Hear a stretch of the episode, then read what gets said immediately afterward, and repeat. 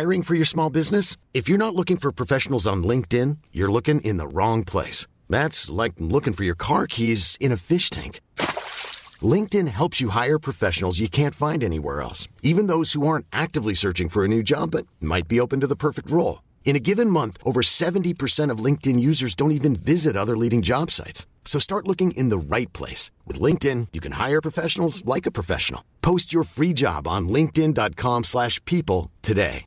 Hey, I'm Ryan Reynolds. At Mint Mobile, we like to do the opposite of what Big Wireless does. They charge you a lot, we charge you a little. So naturally, when they announced they'd be raising their prices due to inflation, we decided to deflate our prices due to not hating you. That's right. We're cutting the price of Mint Unlimited from $30 a month to just $15 a month. Give it a try at mintmobile.com slash switch. $45 upfront for three months plus taxes and fees. Promo rate for new customers for limited time. Unlimited more than 40 gigabytes per month. Slows. Full terms at mintmobile.com. Everyone knows therapy is great for solving problems, but getting therapy has its own problems too, like finding the right therapist, fitting into their schedule, and of course, the cost. Well, BetterHelp can solve those problems. It's totally online and built around your schedule. It's surprisingly affordable too. Connect with a credentialed therapist by phone, video, or online chat, all from the comfort of your home. Visit betterhelp.com to learn more and save 10% on your first month. That's BetterHelp, H E L P.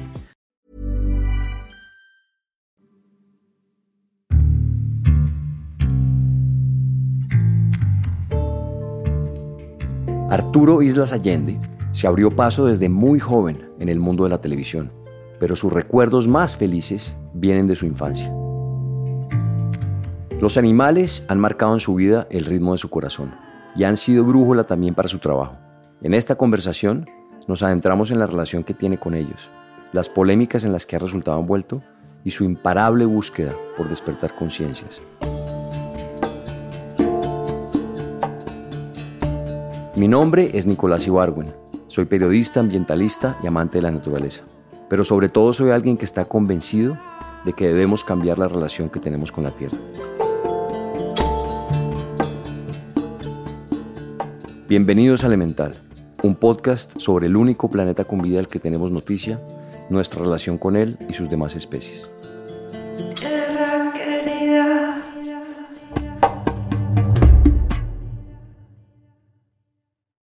Bueno, Arturo, primero que todo, muchas gracias por estar acá. Sé que eres una persona muy, muy ocupada eh, y además aprecio muchísimo en lo que usas tu tiempo. Entonces, de verdad, es un honor para mí poder tener esta conversación contigo. Gracias, gracias. Bueno, yo quiero empezar desde hace mucho tiempo. Empecemos a hablar de, quiero saber cómo fue tu niñez. Fue bonita, ¿eh? Fue, fue bonita con altas y bajas como todos. A veces ya también me, cuesta trabajo expresar esa parte cuando he tenido la oportunidad de conocer eh, pues la niñez muy marginada desde el punto de vista de un país latinoamericano, en donde pues se, se rige mucho por el narcotráfico, por la violencia. Y entonces, bueno, cuando hablamos de problemas de nuestra niñez, pues habría que compararnos, ¿no? Con, con verdaderos problemas, ¿no? Yo vengo de una clase media, eh, siempre he tenido acceso a la educación, siempre he tenido acceso a un vaso de leche. Entonces, bueno, ya el otro radica con todos los problemas emocionales, ¿no? Y desafortunadamente hoy en día estamos invadidos de redes sociales que no nos permiten ni siquiera conocer la realidad. Ya no sabemos si vivimos en la realidad o en la ficción, porque todo es tan subjetivo y aparente que hemos perdido muchísimas cosas valiosas que, que antes se conservaban mucho más, ¿no? Entonces, muy feliz, una niñez feliz en ese punto. Bueno, eso está, muy bien. ¿Y dónde, de esa niñez, dónde fue que se despertó como, como esa pasión que llevas tú por la naturaleza, por eh, los animales, por los seres vivos con los que compartimos este planeta? ¿Que ¿A qué le, le otorgas tú, digamos, ese, esa, esa pasión? Pues creo que era algo que ya estaba como inscrito en mi ADN desde muy niño. Pues buscaba insectos, ¿no? En lo que mis amigos jugaban fútbol, yo estaba buscando insectos. Eh, y, viene también esta parte que es donde sí, sí podemos hablar de, cuando vamos creciendo, que pues todos tenemos diferentes temas emocionales, ¿no? Y, bueno, pues eh, a mí uno de mis refugios era la naturaleza. Y veía mucho la televisión, los programas de televisión que existían en las cadenas como Discovery Channel, Nat Geo.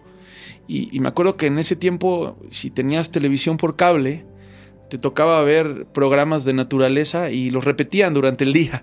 Como que la lata, la, el, filme lo veías muchas veces, ¿no?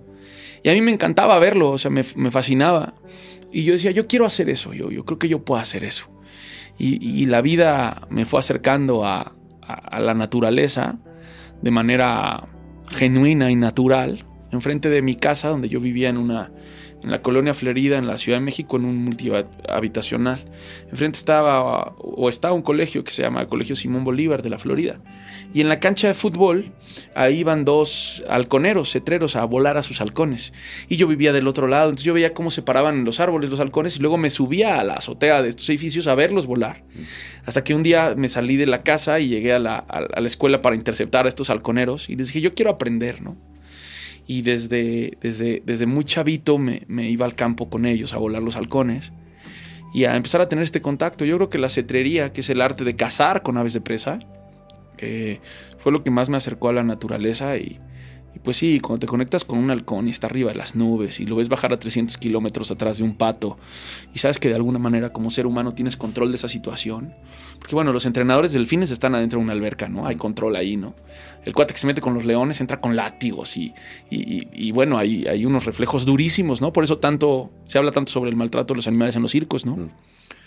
Pero el poner un halcón arriba de las nubes y que yo te diga, brother, ese va a bajar a 300 kilómetros por hora aquí enfrente de nosotros para cazar un pato y que sepas que hay, que hay medianamente control de esa situación, te empodera. Y te va metiendo en un, en un medio mucho más cavernícola, mucho más primitivo.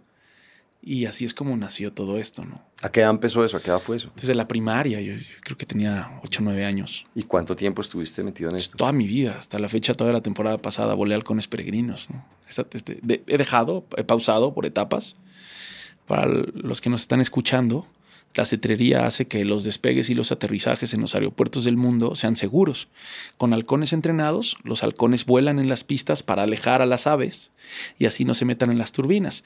El accidente del río Hudson, este avión que cae en Nueva York, es porque un pato o una bandada de patos se incrustan en la turbina y tiene que venir este aterrizaje de emergencia. Por eso los principales aeropuertos del mundo, Ciudad de México, Nueva York, Barajas, los que tú quieras, eh, Charles de Gaulle, en, allá en París, eh, los que tú quieras, en Colombia, eh, se necesita el control y la mitigación del riesgo aviar.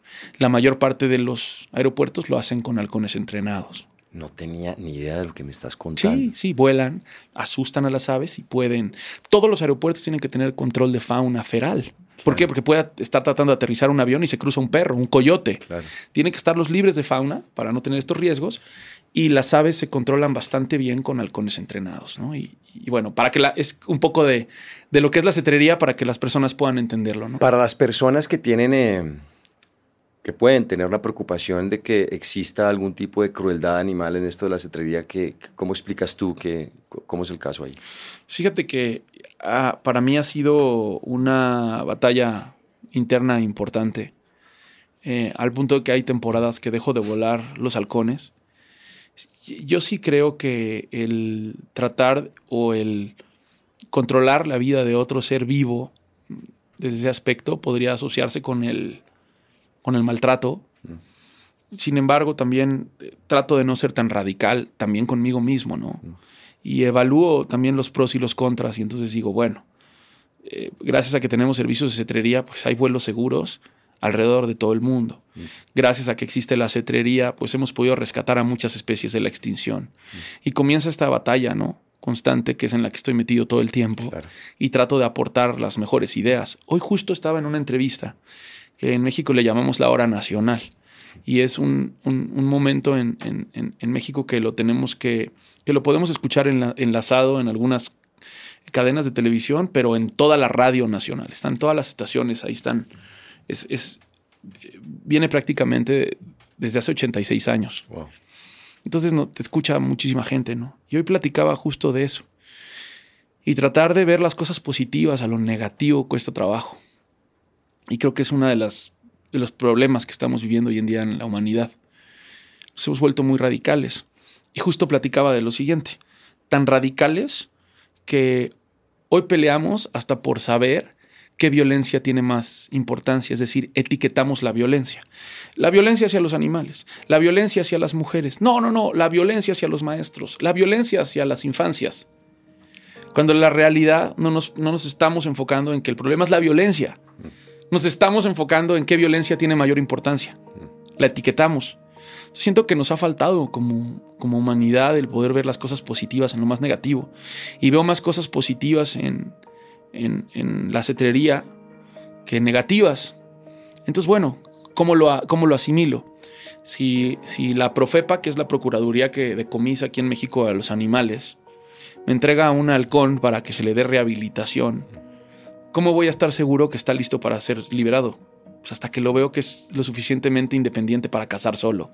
Y para eso utilizo el procedimiento de cetrería. Entonces, vuelo con él, volamos juntos quizás seis meses de la temporada y cuando está listo ya le decimos a las autoridades, mira, ya caza pato solo, mira, sí pudo volar, mira, sí salió bien de la operación, ya está en las nubes, mira, ya se puede ir.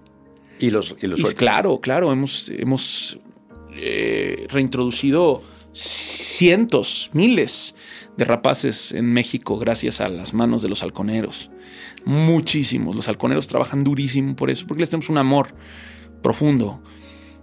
Y a mí, pues te puedo decir que fue la senda que me llevó a conocer a los reptiles, me, conoció me llevó a conocer a los mamíferos de mi país, porque me la vivía en el campo con los halcones. Entonces, pues te abre un sexto sentido. Por eso es que digo, saquemos las cosas bonitas de las cosas más feas, ¿no? No, no, y qué bueno que me lo mencionas, porque siempre es un tema. O sea, yo, yo soy como tú en ese sentido y, soy a veces muy radical en, muchas cosas, es cierto. Eh, pero, por ejemplo, una de ellas es la cacería en la que yo, yo hoy en día no veo necesidad de cacería en el mundo moderno en el que vivimos. Eh, eh, bueno, simple, con contadas excepciones, obviamente, que son eh, tradiciones indígenas, gente que vive en la selva, etcétera, pero digamos nosotros en nuestra civilización moderna. Entonces, entonces es muy bueno que me lo clarifiques de esa manera porque tiene otro sentido y en realidad estás recuperando una especie, estás ayudando a que una especie, eh, eh, pueda, o, sea, un individuo pueda volver a su entorno natural y eso, eso, es muy poderoso. Sí, es una herramienta, no quiere decir que, que siempre sea ese el fin, porque el fin también tiene que ver con el, vivir el momento y ver una, un, ave de presa eh, cazando a su presa de manera natural. Y evidentemente el, el, pato que caza ese halcón es, es su recompensa, es su comida y, y muchas veces, y, y seguramente muchos halconeros, a lo mejor alrededor del mundo o donde estén escuchando el podcast, harán y recordarán que muchas veces una presa que caza tu halcón te ayuda a alimentar a los halcones que tienes en casa también. Entonces, bueno, no, nunca va a ser como esta, estas cacerías crueles y desmedidas. Aquí estás poniendo a dos individuos en las mismas condiciones y, cuando, bueno, pones un individuo con una escopeta que abre a, un solo tiro puede llegar a generar 400 postas, una nube de postas sobre una bandada de 500 patos, pues quizás van a caer 50 o 60, ¿no? A mí se me hace sumamente cruel y se me hace despiadado y, no le veo sentido, o sea, no, no me divierte ese tipo de sufrimiento, ¿no?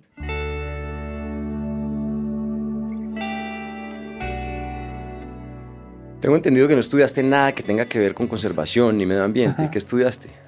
Mm. Fíjate que más que estudiar sobreviví mm.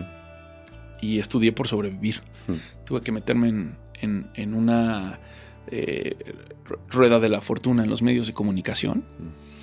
Eh, fíjate que yo ya hacía todo este tema de los animales desde antes porque había una empresa de entretenimiento en México en donde me contrataban para pues entretener a las personas y a los niños y como un Gio, ¿no? Sí.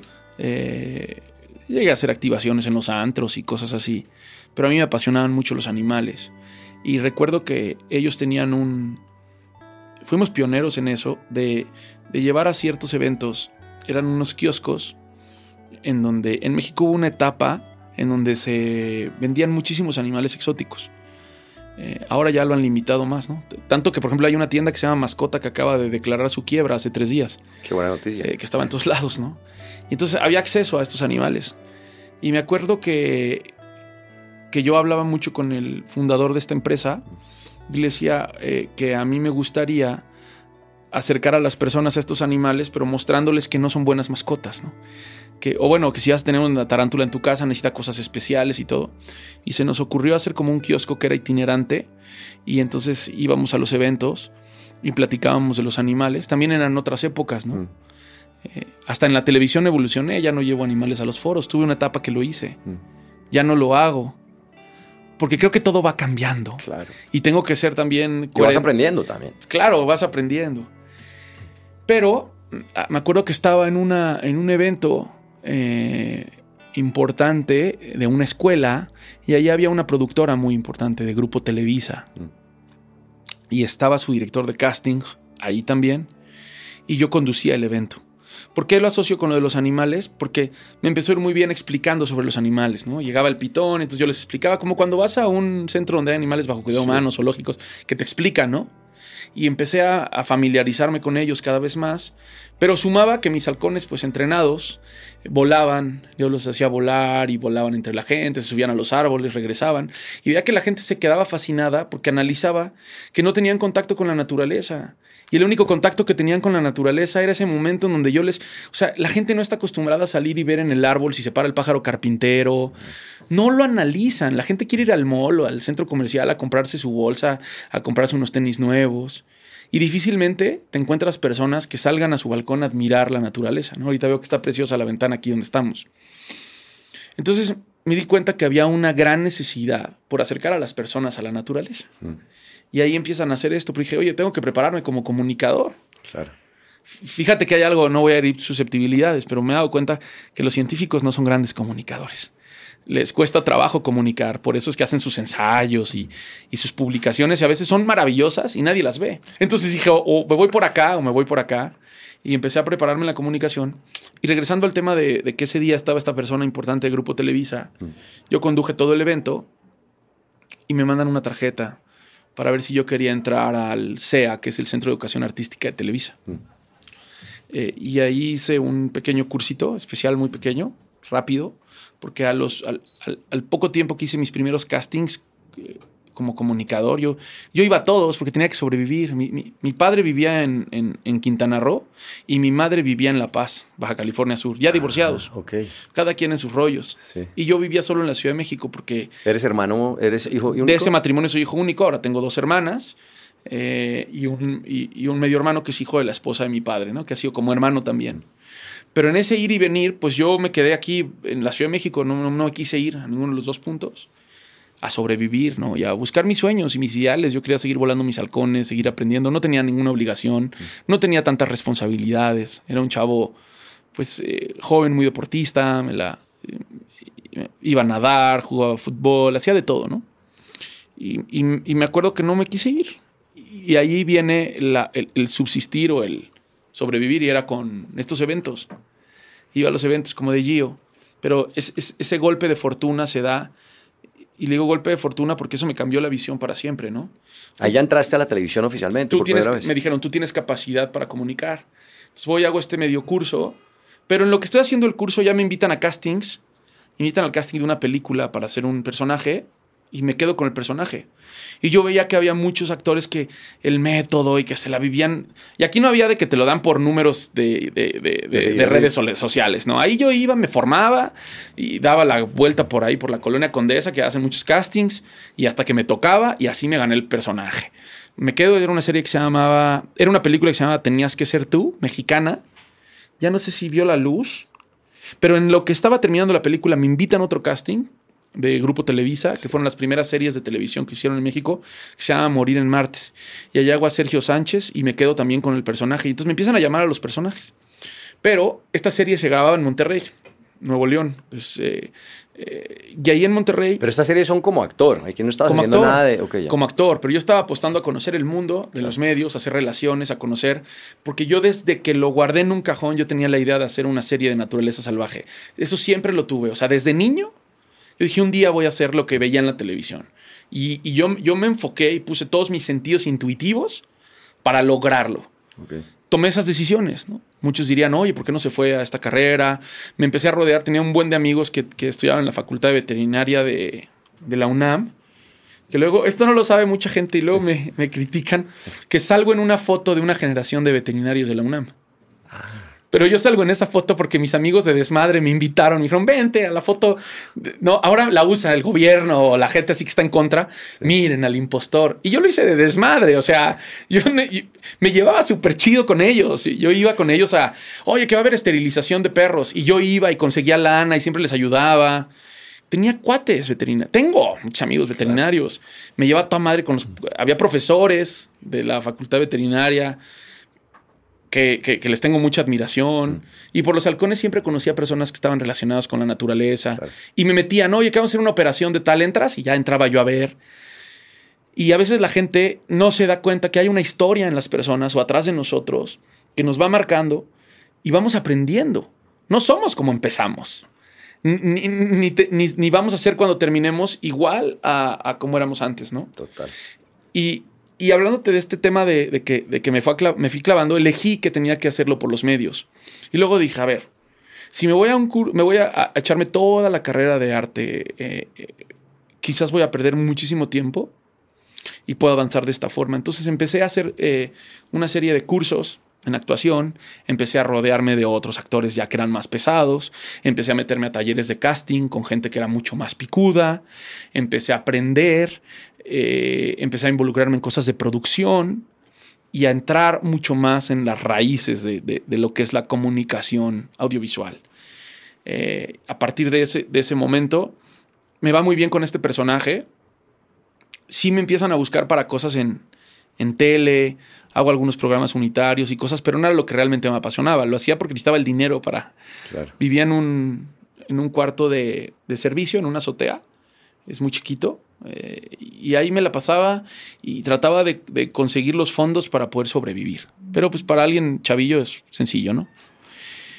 Pero cuando hago este evento, me dan esta tarjeta, esta persona, y de ahí nace la cosquilla de vamos a intentarlo, por eso es que hago, entro y conozco por primera vez Televisa, ¿no? Yo antes pues, iba afuera y decía, ay, ojalá algún día pueda entrar aquí, ¿no? Ojalá un día me abran la puerta.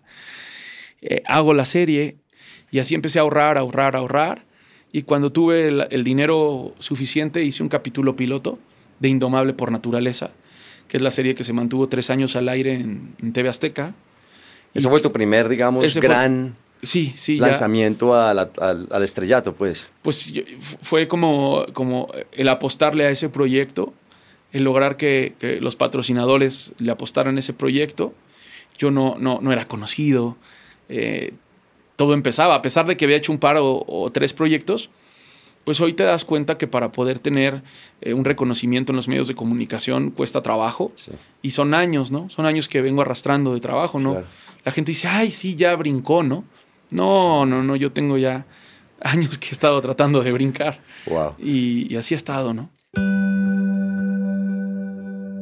Bueno, ¿y cómo, y cómo saltaste de todo esto al activismo como tal?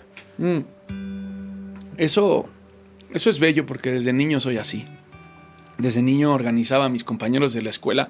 De cierta manera, yo también creo que un activista tiene que tenerlo desde, desde niño, ¿no? En general, ¿o no? Sí, totalmente. Yo me acuerdo que hacía grupos en mi escuela cuando, cuando algo de un profesor no me gustaba o cuando sentíamos que no había sido justo con el grupo. Pues iba hasta con el director, llevaba a todos y siempre tratando de hacer esto y, siempre trataba de involucrarme también en causas positivas. me acuerdo que desde muy niño eh, invitaba a, a, diferentes eh, personas que, me encontraban en la calle, me acuerdo que mi mamá se ríe mucho, a comer a la casa, ¿no? O sea, alguien que me encontraba en la calle que yo... ¿Alguien que no conocía? Que yo percibía que tenía una necesidad, ¿no? Decía, vente, yo te invito a comer y entraba al departamento, porque los departamentos, justo yo era el piso uno y dábamos a la calle. O sea, éramos la primera puerta del, del, condominio, del habitacional para salir a la calle. Sí. Y entonces luego llegaba mi mamá y decía, oye, ahora, ¿qué onda, no? O sea, dentro de sus peligros. Hoy pasa con mis hijos y a lo mejor tendría más cuidado, pero yo era así, ¿no? Y, y, siempre me, me, trataba de... La vida me, me preocupaba, esa es la realidad. Y, y siempre veía que había que ser empático con, con la vulnerabilidad y que, que, que tenemos una voz en la que sí podemos hacer las cosas. Y eso sí fue desde niño, ¿eh? Nunca me quedé callado, siempre dije lo que pensaba y hasta la fecha es en lo que más problemas me meten, ¿no? claro, como buen activista. En Masterchef me metí en un desmadre. ¿Tú estuviste en Masterchef? me invitaron de, de comensal me dieron durísimo en las redes que yo era un mamón y que no sé qué, porque les dije la verdad, les dije, esto es una porquería. Pero bueno, si ellos esperan, la gente es tan... No sé, hemos caído en este mundo de falsedades que decir la verdad pesa, ¿no? Mm. Y hoy en día a un activista hay que buscarle en dónde falla, en vez de que la discusión sea tener más activistas en el mundo. Claro. Justo hoy también lo platicaba en esa entrevista. Es a tumbarlos. Sí, es por... Pero es absurdo porque... Pues claro, porque, porque eh, si tenemos alguien que nos va a, generar eh, contenidos de violencia o música violenta. Hoy en día los primeros lugares de consumo de música en México y Latinoamérica son narcocorridos. Y entonces a esos los enaltecemos y a nuestros activistas los hacemos pedazos porque simplemente están incomodando o pisando los callos de muchos de nosotros pues creo que vamos a tener un mundo bastante desbalanceado como en el que vivimos, en donde ya no sabemos qué es realidad y qué es ficción, lo que te decía. Sí, total. Hoy, hoy, hoy no sabemos, ¿no? Si, si, si un par de tetas son reales o no, si un... Y todo se respeta, ¿eh? Pero hoy, bueno, hoy tenemos que respetar si alguien va a la cafetería y dice que es un oso panda, pues hay que decirle señor panda, ¿no? Porque pues entonces te metes en un grave problema. Ah, está totalmente distorsionado, ¿no? y controlado por, por, los consumos excesivos que nosotros como seres humanos hemos generado. ¿Por qué es tan importante la relación nuestra con los animales, según tu visión? Uy, fíjate que creo que, que, no debería de ser tan importante. El problema es que nosotros los seres humanos somos tan egoístas que creemos que esa, esa, esa visión existe. A lo mejor te estoy diciendo algo muy forever, pero a ver, el planeta va a seguir con y nosotros. Ha pasado, ha habido glaciaciones, extinciones, evolución. Y el ser humano se cree Dios. Somos una deidad que podemos sobre todo. Y a veces nos creemos tan dioses que pensamos que esa correlación animal-ser humano es necesaria. Los animales no nos necesitan. Nosotros los hemos necesitado a ellos. ¿Por qué? Toda la proteína animal que alimenta a millones y miles de seres humanos alrededor del mundo viene de un animal, ¿no? Proteína animal. Toda la eh, el control del ecosistema viene del balance que hacen las plantas, con la inteligencia de las plantas, que a veces no la, la gente cree que solo un animal puede llegar a ser inteligente, porque lo asocia con los seres humanos. Ahorita te digo qué pienso de eso. Pero, por ejemplo, una planta puede generar sustancias químicas en el ambiente para que las abejas polinicen, ¿no?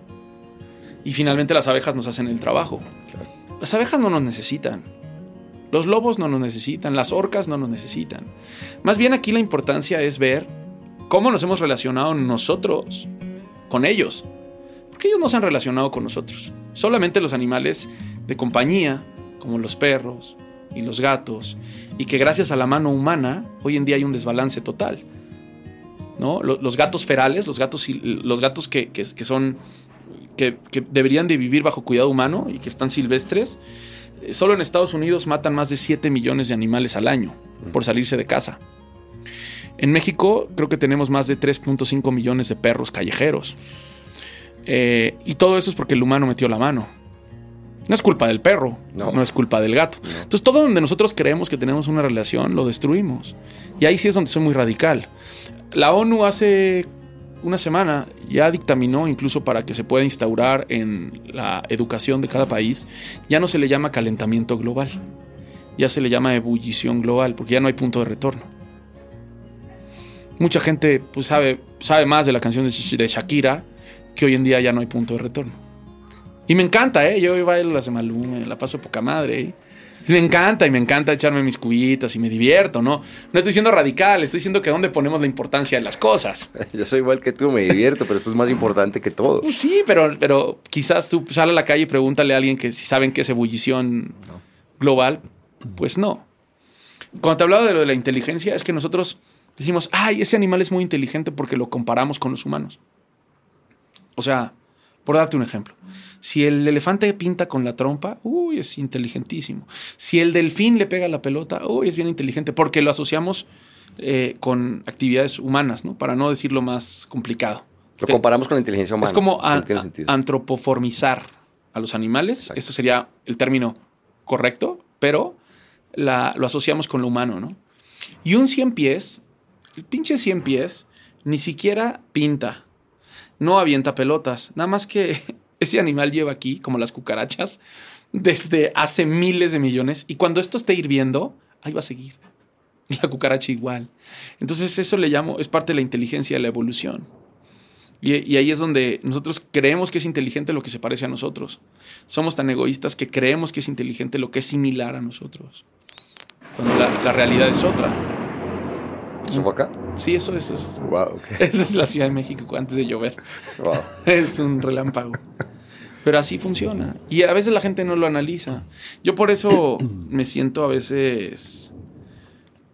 Ahorita en las entrevistas y en los medios jalo y comparto y a veces por eso fallo tanto porque soy muy yo, ¿no? Y a veces me, dejo ir por la emoción, pero eh, me cuesta convivir con la realidad humana.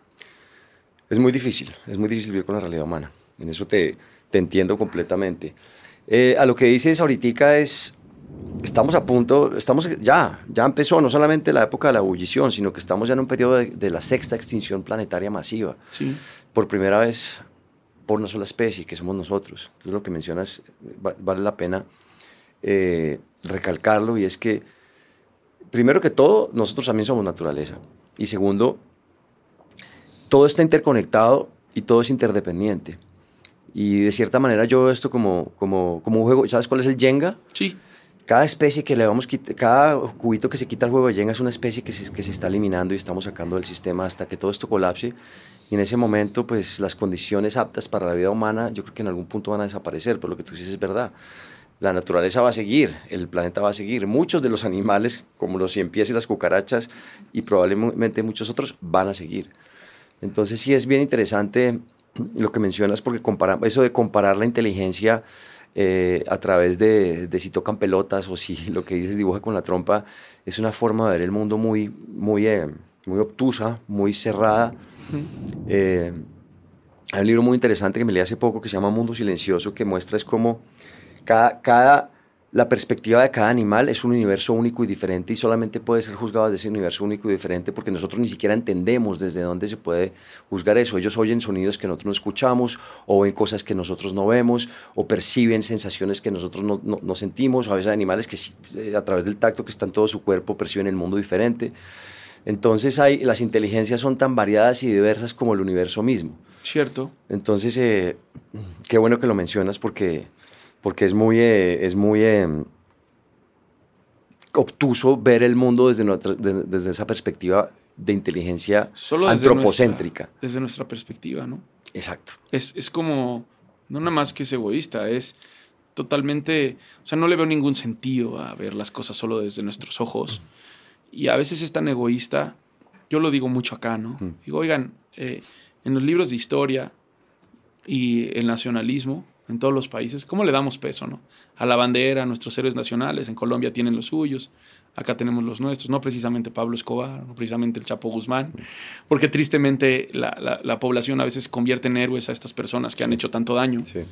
Eh, pero, por darte un ejemplo, yo, yo sí les digo, cuando esto empiece a arder y empiecen los árboles a caerse por el fuego, empieza a faltar el agua, no va a venir Benito Juárez a rescatarnos. O sea, no hay, no hay una educación bien planteada para convivir con el planeta. O sea, nuestros niños no los estamos educando desde niños a sobrevivir con el planeta. Solamente lo explotamos. Es una cantidad de fábricas y de cosas. Los recursos no dan, o sea, se acaban. Son finitos. Son finitos en el, al nivel en el que los estamos consumiendo. Entonces, pues sí, a lo mejor se dice fácil desde acá solo quejarnos, pero sí creo que podemos hacer pequeños cambios, todos, para mejorar. ¿Cómo haces tú? Porque una de las cosas cuando uno está metido en esto, el medio ambiente y la relación nuestra con los animales, etcétera, es, es difícil, es muy duro y duele. ¿Cómo haces tú para mantener la, la buena onda, la esperanza? ¿Cómo, ¿De dónde, de dónde eh, coges tú la fuerza y la energía para, para mantener las cosas de una forma positiva? La energía en un lugar positivo. Pues que siempre siempre debe haber esperanza y siempre pienso en el agua. Mientras hay agua hay esperanza, ¿no? Porque hay vida. Y, y, a mí se me hace muy duro a veces como comunicador solamente plantearle a las personas las tragedias Creo que hay una gran responsabilidad en nosotros como comunicadores el poderles plantear a las personas también soluciones. Y las soluciones parten del ejemplo. Claro que me cuesta trabajo, claro que debe de ser duro, ¿no? Hoy, hoy, me, hoy estaba en esta entrevista que te platico y decían, yo quería como darle un poco la vuelta a la parte ya positiva, ¿no? Oye, pero Arturo, ¿qué opinas que los elefantes ya están naciendo sin colmillos porque se están teniendo que adaptar a los cazadores, ¿no? Y dije, no, me gustaría más opinar en qué vamos a hacer nosotros para que los elefantes vuelvan a nacer con colmillos. Y ahí creo que nace toda esta este, este bagaje de diferentes experiencias que he vivido para transmitirlas de manera positiva, negativo cuando tiene que ser porque también con eso jalamos un poco las orejas de la gente que nos ve y, y no se trata también de ser aleccionadores, porque ¿quiénes somos también para leccionar a otros humanos? Mm. ¿Y quiénes somos para decir que tenemos la razón absoluta o la verdad absoluta? Le hago viendo a mis hijos, o sea, viendo a mis hijos me motivo a tratar de hacerlo de manera positiva, viendo las otras cosas bellas que todavía tiene el planeta, pero también soy realista que eso se va a terminar. Y no puedo engañarlos, o sea, sí se vale sembrar esperanza, pero no a través de las mentiras. Y si yo hoy te dijera en este podcast que el mundo tiene punto de retorno, sería mentir. No, no hay punto de retorno. El mar se acidifica. Hay gente que se queja de esa palabra. ¿Cómo que se acidifica? Es que esto es muy extremo. No, pues se cambia la composición química, el pH, punto, se acabó. Ya.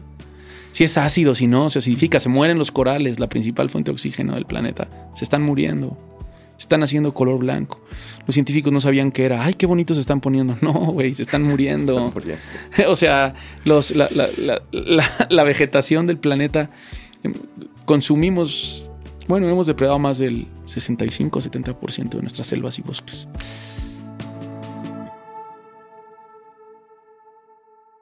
Yo, yo siempre digo, yo tengo un hijo de 5 años y siempre cumplí 50 años hace tres semanas.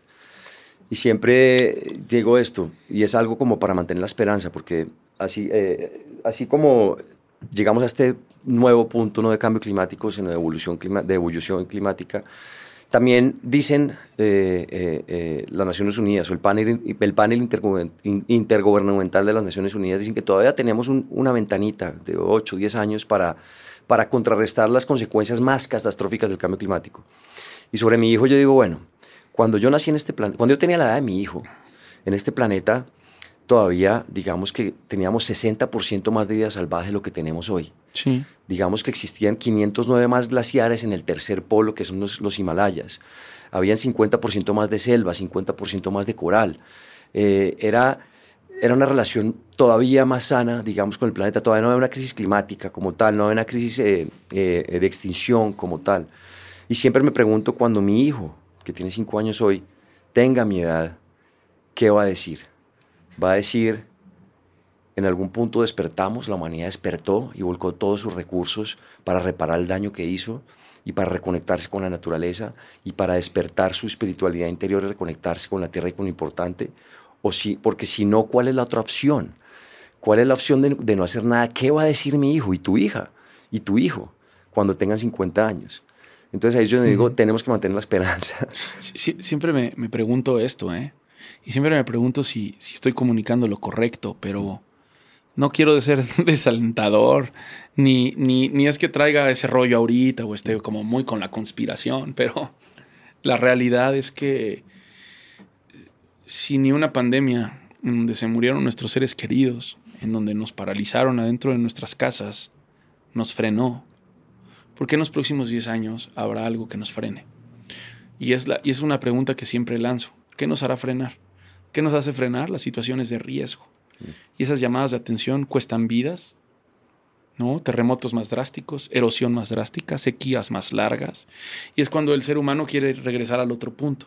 Afortunadamente hay tecnología y ciencia que nos ayuda, pero no nos resuelve el problema al 100%. Entonces, yo sí te quiero decir que yo no veo próximos 10 años muy alentadores. Yo veo un nivel de consumo que no lo va a frenar, no lo frenó la, pandemia, no lo va a frenar nada. Hmm. Yo veo una totalmente desubicación social terrible.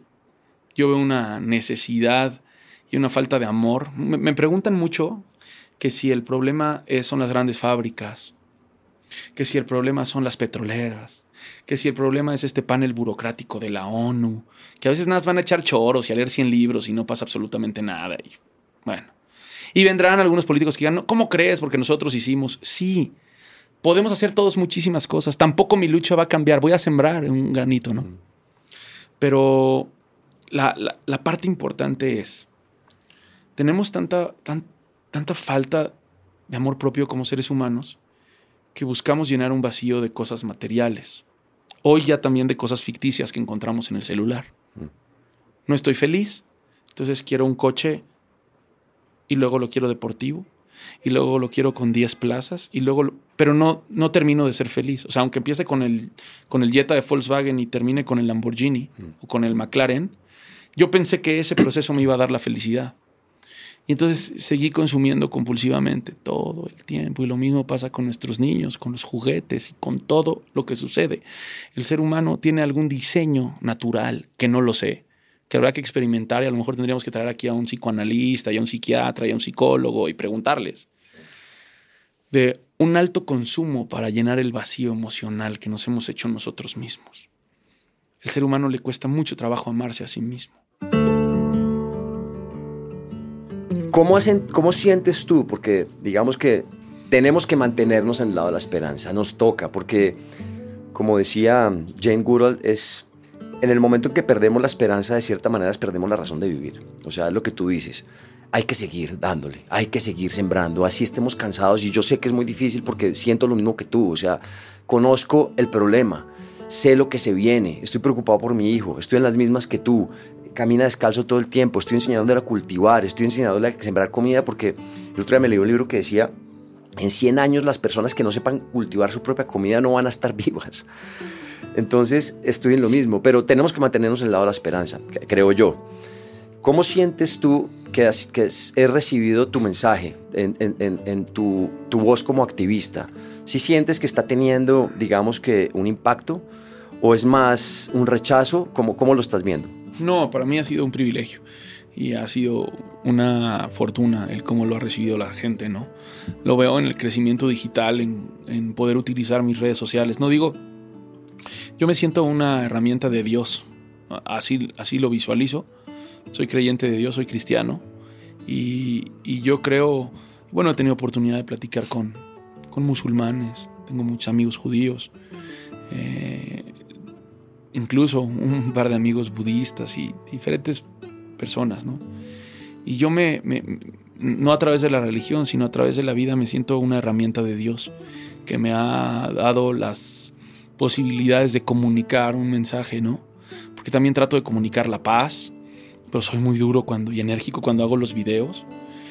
Y, y, lo, y lo que trato de hacer a través de esta herramienta que Dios me dio, que es poder comunicar, es generar esa, eh, más allá de esa esperanza, ojalá que, solucionáramos los problemas con esperanza o frustración. La esperanza es un sentimiento, ¿no? De, que sí se puede. Sin embargo, para que esa esperanza tenga frutos, hay que actuar. No nada más puedes vivir de esperanza o de frustración. Entonces, creo que ahí dices algo muy valioso. Me pasó en, en Uganda, estaba grabando a los gorilas de montaña y salí muy triste, salí derrotado. Y justo después de esa expedición me encontré con un activista que trabaja muy duro con, con Interpol y, unidades internacionales de, protección a los animales, en donde habían hecho un decomiso de 3 toneladas de marfil, creo que era el equivalente como a 300 elefantes, ¿no? Una locura. Entonces yo salí muy triste y le dije, ella, ella me seguía, es una española y me seguía en mis redes y me decía, a veces me motiva ver tus videos, cómo eres echado para adelante y me vio derrotado. Dije, ya no quiero seguir con esto. Empecé a llorar ahí en Uganda, me acuerdo. Perfecto, mi fotógrafo dijo, es que nunca lo había visto así, ¿no? ¿Hace cuánto fue esto? Hace poquito, hace un par de años. Sí, hace un par de años. Fui en, sí, sí, yo creo que hace un par de años, acaba de pasar la pandemia. Y, y salí llorando del, de Windy, del bosque impenetrable de Windy, donde viven los gorilas donde me di cuenta que tenían tres países a su disposición, ¿no? el Congo, Ruanda y Uganda, y ahora ya nada más tenían 200 kilómetros cuadrados compartidos en esas fronteras. ¿no? Y me dio mucha tristeza ver a animales tan parecidos a nosotros. Porque yo veía al gorila y lo veía a los ojos. De hecho, tengo un video en donde hago una oración. Si la gente lo quiere buscar, está en mis redes sociales. Hago una oración a un gorila. Está al lado de mí, porque me dejaron las autoridades de Uganda estar muy cerca de ellos, ¿no? Y hago una oración en donde le pido a Dios y le pido perdón y le digo que nos dé la sabiduría como seres humanos, seres sintientes, pensantes, para resolver lo que le estábamos haciendo de daño. ¿no? Y salí tristísimo y me dice esta chava, y le dije, quiero tirar la toalla. Me dijo, Arturo, ponte a pensar en algo. ¿Te acuerdas cuando Batman o Superman están a punto de perder la batalla y los están ahogando y están a punto de perder con el villano? No se rinden hasta el final. Y no se van a rendir. Y tú tienes que estar del lado del bien, sin importar que a veces el, el mal pueda ganar. Y me marcó para siempre. Fue una frase que me dijo, que me dejó, me tocó el corazón. Hiring for your small business? If you're not looking for professionals on LinkedIn, you're looking in the wrong place. That's like looking for your car keys in a fish tank.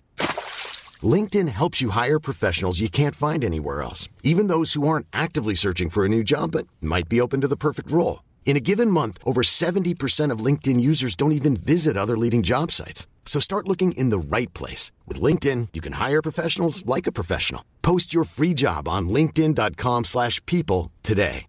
If you thought the only way to get a more defined jawline with natural-looking results was through surgery, think again. Juvederm Volux XC is a non-surgical injectable gel filler that improves moderate to severe loss of jawline definition and can help you achieve natural-looking results with little downtime. Even better, this improved definition lasts up to one year with optimal treatment. No maintenance required. Improve jawline definition for a smooth, sculpted look with Juvederm Volux XC. For important safety information and to find a licensed specialist, visit juvederm.com. That's J U V E D E R M.com. Not for people with severe allergic reactions, allergies to lidocaine, or the proteins used in Juvederm. Common side effects include injection site redness, swelling, pain, tenderness, firmness, lumps, bumps, bruising, discoloration, or itching. There's a risk of unintentional injection into a blood vessel, which can cause vision abnormalities, blindness, stroke, temporary scabs, or scarring. Talk to a licensed specialist to find out if it's right for you.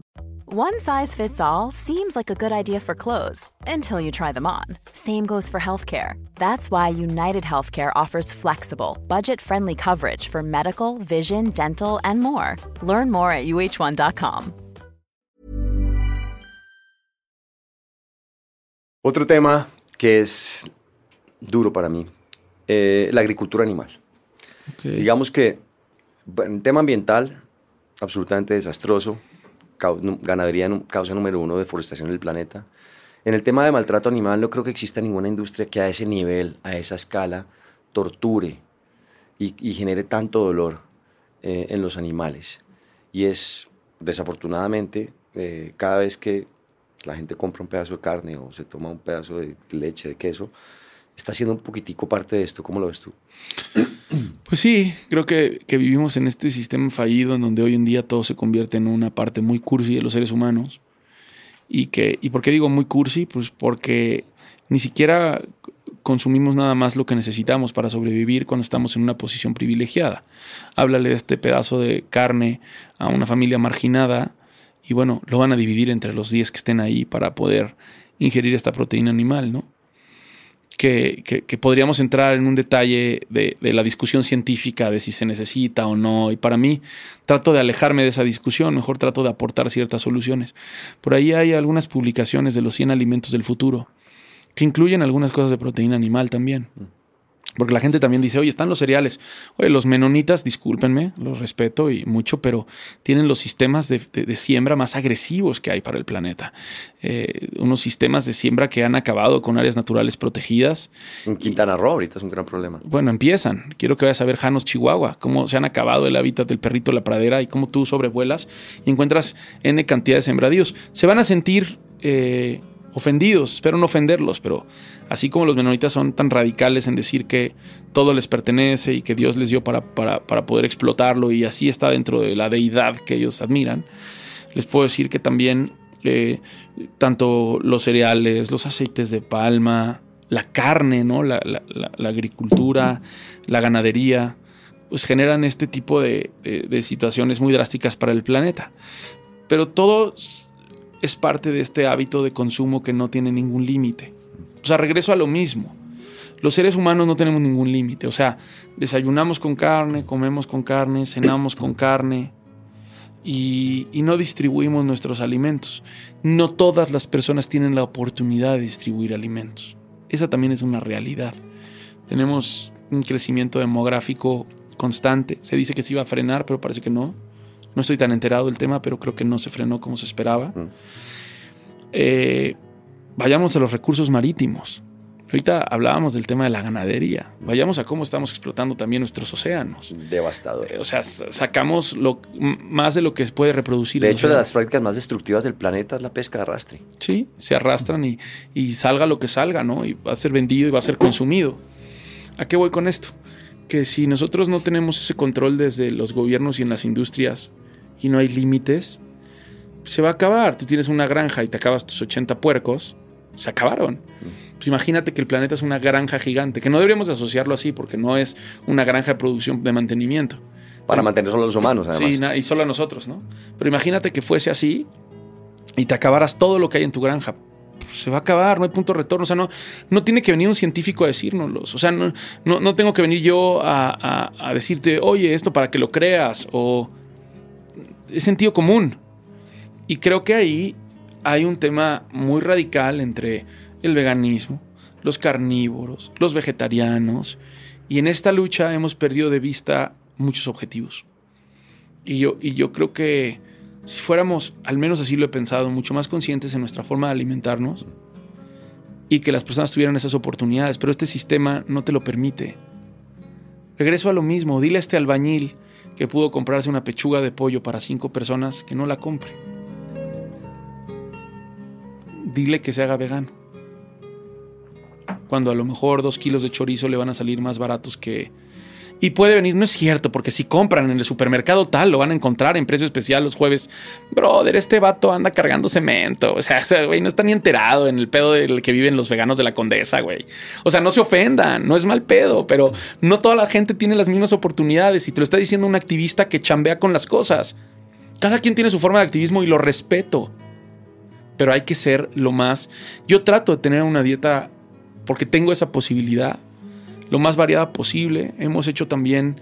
Yo tuve una etapa en la que dejé la carne y físicamente no me fue tan bien. Quizás no hice la- correctamente todo el tema. Físicamente no me fue tan bien. Eh, pero ahora lo que, lo que traté de hacer o cómo lo traté de manejar es únicamente hacerlo un día a la semana y los fines de semana. Darme la oportunidad. Eh, no no tratar de, de- de resolverlos solamente con esas acciones y también analizar, porque tengo también ese privilegio, no toda la gente puede, analizar las etiquetas de lo que compramos y consumimos. Muchas veces no lo analizamos, De acuerdo. muchas veces no vemos de dónde viene. Si tienes la economía de poder eh, comprar huevo, por ejemplo, libre de, de- de jaula, eh, si tenemos la posibilidad de... tú- has visto cómo utilizan las gallinas ponedoras, ¿no? Como si fueran máquinas, güey. Es horrible. Son como máquinas, güey. O sea, es. es y, y aparte, si no dan el ancho, ¿no? Van también a los nuggets, ¿no? Con todos los pollos, ¿no? Y van a esta licuadora gigante. Pero regreso a lo mismo. Hay una.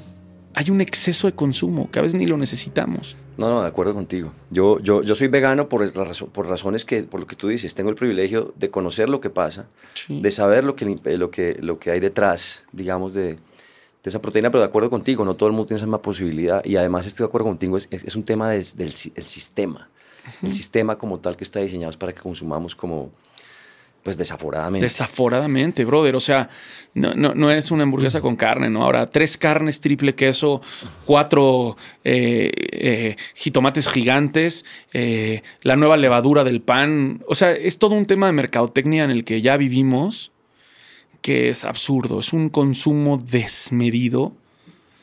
Pues, ¿qué te puedo decir? Las, las- las potencias mundiales, ¿no? Son generadores de las marcas que, que más obesidad generan en el mundo.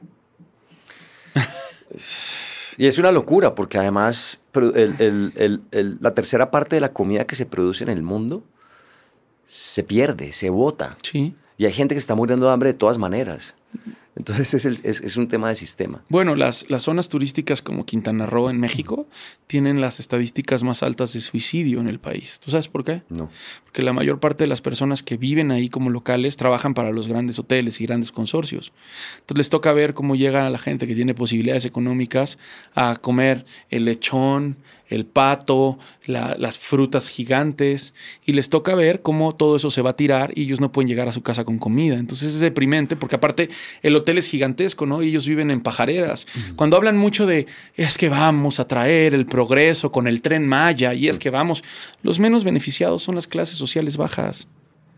Se vuelven sirvientes de las clases sociales altas, pero te venden el concepto de que, de que va a llegar el, El progreso. el progreso.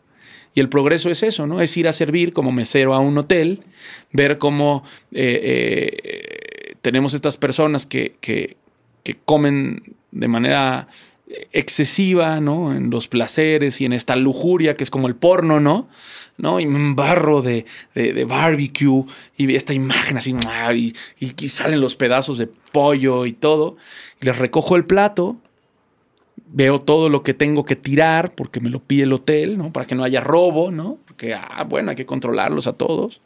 Y llego a mi casa, que es, una casa de dos por dos metros, en donde quizás no tengo aire acondicionado, en donde quizás ni siquiera tengan donde lavar mi ropa para poder atender el día de mañana. Llego ya tronadísimo a la una de la mañana y a las ocho me tengo que volver a presentar.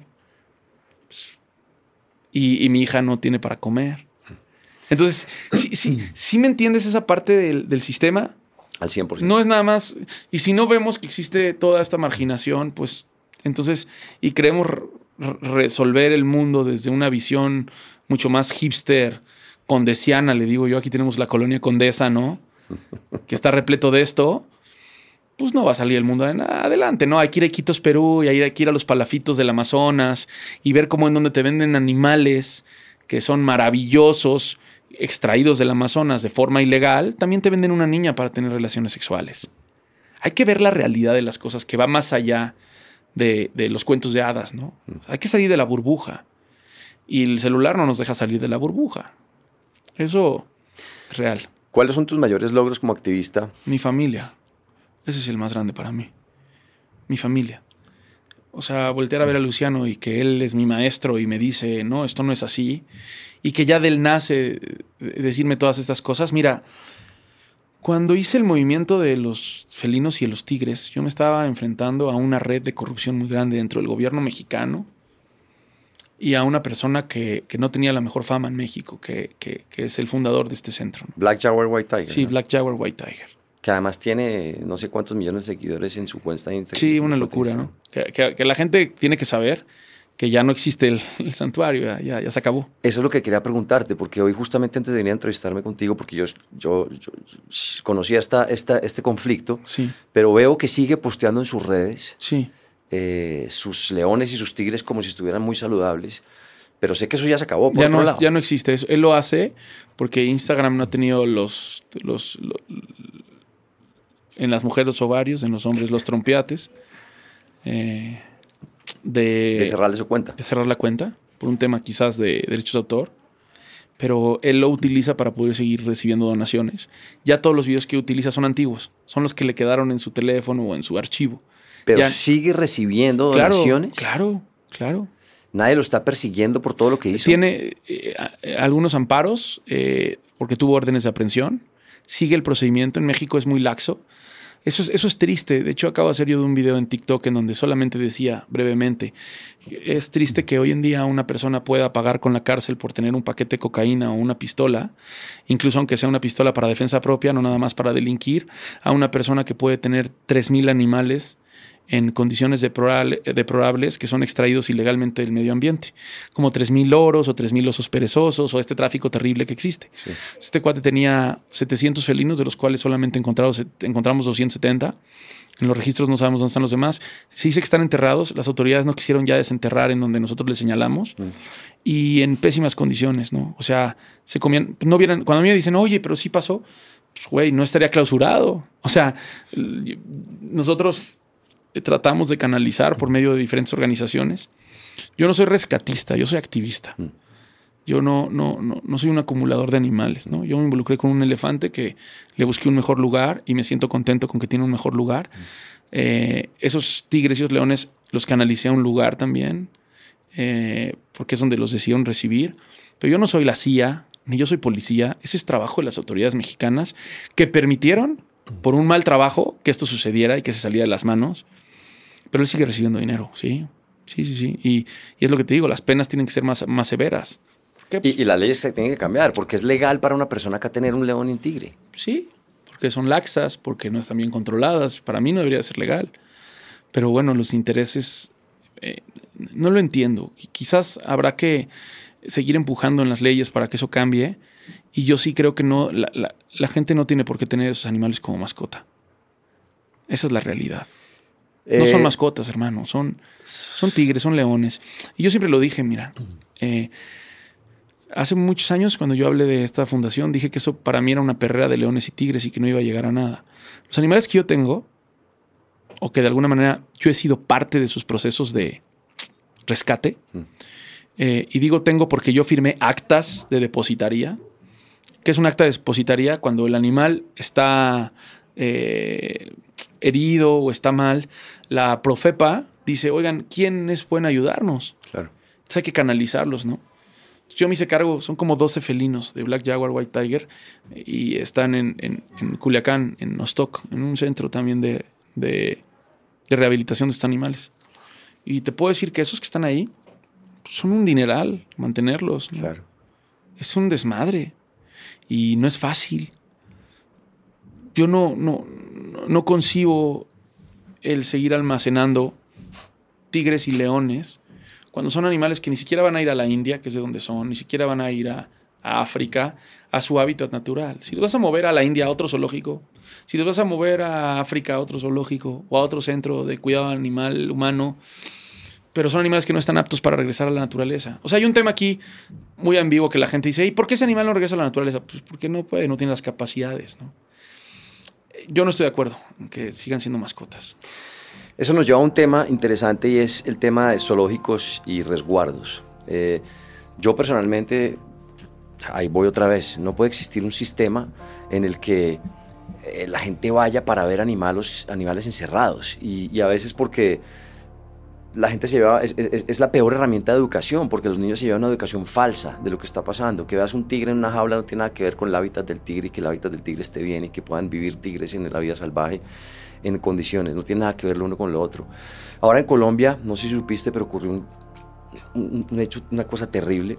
Dos chimpancés se escaparon de un bioparque en Risaralda, eh, se escaparon y sencillamente buscando su libertad, como cualquiera. Además que el chimpancé en particular es el animal más cercano a nosotros, nuestro primo más cercano. Compartimos el 98% del ADN. Y la verdad uno ve los videos y son dos chimpancés que están mirando la vida tranquilos. Llegaron las autoridades y los terminaron matando a tiros. Y esto es un gran escándalo estamos en todo esto. Y, y se despertó, afortunadamente, y ya, y ya también en Colombia tenemos una senadora por los animales eh, que está haciendo un trabajo increíble y hay personas, digamos, eh, en la Cámara que están haciendo trabajos muy buenos. Pero se despertó esta conversación de, bueno, los zoológicos y los lugares donde tenemos animales. Que sí, por un lado hay muchas organizaciones que están haciendo lo que tú haces. Hay, hay- hay- hay- tiene, tiene que existir lugares donde todas estas cosas que hemos hecho mal con los animales, por lo menos los reparemos de alguna manera, les demos una vida digna. Sí. Pero por otro lado, y hay una línea muy delgada ahí, en que están en los zoológicos que lo que están buscando es explotarlos y, lucrarse de, esto. ¿Cómo ves tú esa línea? ¿Dónde, dónde, se, ¿Dónde se pinta esa línea y cómo haces tú para determinarlo? Tú que estás metido mucho en rescates, cuando decides tú, bueno, está bien que estos animales se vayan para acá, pero ¿cómo haces para saber si ese lugar es el adecuado o simplemente es un lugar más en donde se van a lucrar y a explotarlos? Nunca lo vas a saber hasta que ya empieza todo, todo lo, lo que sigue. Eh, yo, yo, yo en esta parte en donde me considero, eh, muchos activistas consideran que tienen que ser radicales y que yo me considero como no radical. Siempre he creído en base a, a esto de los lugares donde hay animales bajo cuidado humano, zoológicos, que se necesita una, regula- una regulación fuerte y precisa en, en cómo se desarrollan estos sitios. Hay cosas muy ambiguas que que benefician y otras que generan daños terribles, ¿no? Por darte un ejemplo. A mí me ha tocado ver que gracias al zoológico de Chapultepec, que quizás es un zoológico que está en medio de una ciudad, que dirías, híjole, los animales están pues, en una ciudad donde la altura es la Ciudad de México, ¿no? Y vas y entonces te metes bien a las entrañas y te das cuenta, por ejemplo, que no tendríamos al cóndor de California si no habría sido por el proyecto del zoológico de Chapultepec, que es un programa binacional. Luego te darías cuenta que no tendríamos, no tendríamos al lobo mexicano si no existiera las redes zoológicos que lo reprodujeron y hoy en día lo estamos reintroduciendo en México porque ya no teníamos lobo mexicano. Que ya no, que no tendríamos también dos amigos míos especialistas que trabajan con em, eh, rinocerontes en, en, África, se prepararon en, en, zoológicos mexicanos y en el zoológico de San Diego. Entonces yo creo que funcionan sí como áreas de investigación, eh, funcionan sí como lugares también donde se contienen animales. En México sucede que cuando hay un decomiso muy grande de animales, los únicos que entran al quite son los zoológicos. Es decir, decomisaron 3.000 loros, pues ahí van todos los veterinarios de los zoológicos, y esos loros sí regresan a su hábitat natural, pero pasaron por un procedimiento con gente que está capacitada, porque tampoco puedes darle el animal a alguien que no está capacitado. Oye, es que pasó esto, ¿qué sucedió con lo que pasó en Colombia? Pues que no hay regulaciones, que no hay sanciones fuertes, que los hábitats, que, no hay inspectores reales. O sea, que hay que son muy laxos, porque ay, es el zoológico y no nos importa. Entonces empezamos a encontrarle lo más malo, lo que te decía hace rato, a lo más malo hay que encontrarle lo positivo. Mm. Entonces, hay zoológicos que no tienen por qué existir, hay lugares donde hay animales donde tendrían que desaparecer y que están en condiciones terribles y además lucran con ellos. Y hay otros sitios en donde aportan mucho a la investigación, aportan con economía, tratan de buscar. Por eso trato de no ser tan radical, porque entonces nunca vamos a encontrar un punto medio. Habrá gente que diga que están bien, habrá gente que diga que están mal. Y yo no, no es que quite las manos, simplemente me trato de colocar en medio, ver las posturas de ambos y ver de esas posturas qué es lo más que se puede rescatar. Entonces, si yo te digo, oye, bueno, a ver, es que si hicieras Chapultepec, ¿quién va a seguir con el programa de los cóndores? Entonces, si la gente no viene y deja este, o sea, ¿cómo va a funcionar? Y hay muchos zoológicos que también aportan dinero a la conservación. Y pues yo digo, ¿qué va? No es necesario, lo cerramos. Pero ¿quién va a venir a dar ese dinero? Los grandes empresarios, ellos van a soltar el dinero. Eh, porque también el zoológico lo hace por conveniencia. Dice, tengo que dar bien. Es lo que te decía como lo electoral ya por votos, ya voy a meter a cuidar los animales. Pues a mí no me importa, a mí cuídalos. Si el zoológico quiere quedar bien, pues ojalá cuide muchas áreas naturales protegidas. Entonces, para mí a veces es, difícil entender la parte radical. ¿A qué le tienes miedo? Uy, a muchas cosas. Pareciera que no, pero yo le tengo miedo a muchas cosas, ¿no? Entre ellas, eh, a veces me da miedo el morir. Eh, tengo mucha, mucho miedo a que hay al final del túnel, ¿no? Mm, digo, a lo mejor algunos otros, y hay mucha gente muy clavada en todo este tema del esoterismo, o incluso espiritualmente, ¿no? Yo soy antibrujerías y esas cosas, ¿no? No me late, ¿no? Lo respeto, pero yo estoy en otro rollo, ¿no? ¿Y cuál es mi miedo? Dirán, oye, si está tranquilo. No, mi miedo más grande es no poder volver a ver a la gente que amo. No, no, el, no el miedo a morir como tal, sino que la gente que amo, ¿no? El, que hoy me ha hecho una... mi papá ya no toma, ¿no? Se echa un café conmigo y yo me tomo una botella de vino o un, lo que sea con él. Verlo a los ojos y decir, pues un día te vas a ir, ¿no? Porque es la ley de la vida. Te volveré a ver. O sea, nos volveremos a encontrar. Ese es mi miedo. El no, el no ver nuevamente a la gente que más amo. ¿Y un mensaje con el que quieras terminar y cerrar? Híjole. Híjole, me, me gustaría terminar con, un mensaje sobre el miedo. Eh, que, se vale tener miedo a, muchas situaciones. En mi caso se vale tener miedo a, a, morir, se vale tener miedo a fracasar, pero que ese mismo miedo nos hace ser mejores seres humanos, porque nos hace volver a intentarlo, ¿no? Y que no tengan miedo a cumplir sus sueños, y no tengan miedo a decir lo que piensan, que a veces decir lo que piensa te puede meter en graves problemas, pero no hay una persona que pueda identificarse como la más valiosa si no es honesta consigo y con los demás. Digan lo que piensan, sueñen, que nadie les diga que los sueños no se pueden cumplir, porque sí se pueden, yo soy prueba de ello, Yo de niño soñé con estar un, día aquí como estoy contigo. Y sí se puede. Y que traten de ser felices. Que no busquen la felicidad en, en el dinero nada más. O en el querer ser. Y que no se comparen. No se comparen con nadie. Siempre va a haber personas mejores que nosotros. Siempre va a haber personas peores. Lo más valioso es que te aceptes a ti mismo. Pues Arturo, muchas gracias. muchas, muchas gracias por tu tiempo. Gracias a Que ustedes. fuiste muy generoso además. No, no, feliz de la vida de estar con ustedes y que puedan eh, compartir eh, experiencias y, que, tengamos pues tiempos más venideros y que la humanidad entienda que, que más allá de palabras hay que hacer hechos y acciones y gracias por invitarme.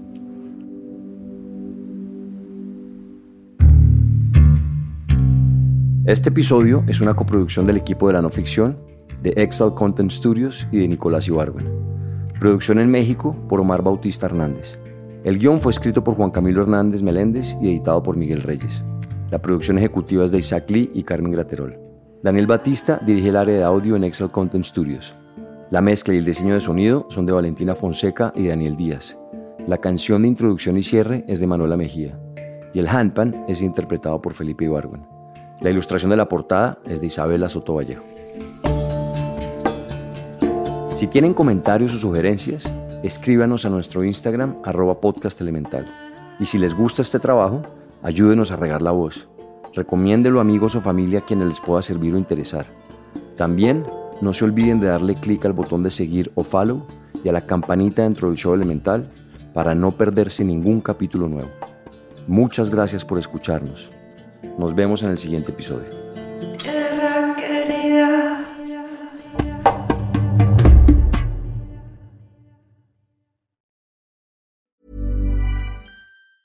If you thought the only way to get a more defined jawline with natural looking results was through surgery, think again. Juvederm Volux XC is a non surgical injectable gel filler that improves moderate to severe loss of jawline definition and can help you achieve natural looking results with little downtime. Even better, this improved definition lasts up to one year with optimal treatment. No maintenance required. Improve jawline definition for a smooth, sculpted look with Juvederm Volux XC. For important safety information and to find a licensed specialist, visit juvederm.com. That's J U V E D E R M.com. Not for people with severe allergic reactions, allergies to lidocaine, or the proteins used in Juvederm. Common side effects include injection site redness, swelling, pain, tenderness, firmness, lumps, bumps, bruising, discoloration, or itching. There's a risk of unintentional injection into a blood vessel, which can cause vision abnormalities, blindness, stroke, temporary scabs, or scarring. Talk to a licensed specialist to find out if it's right for you.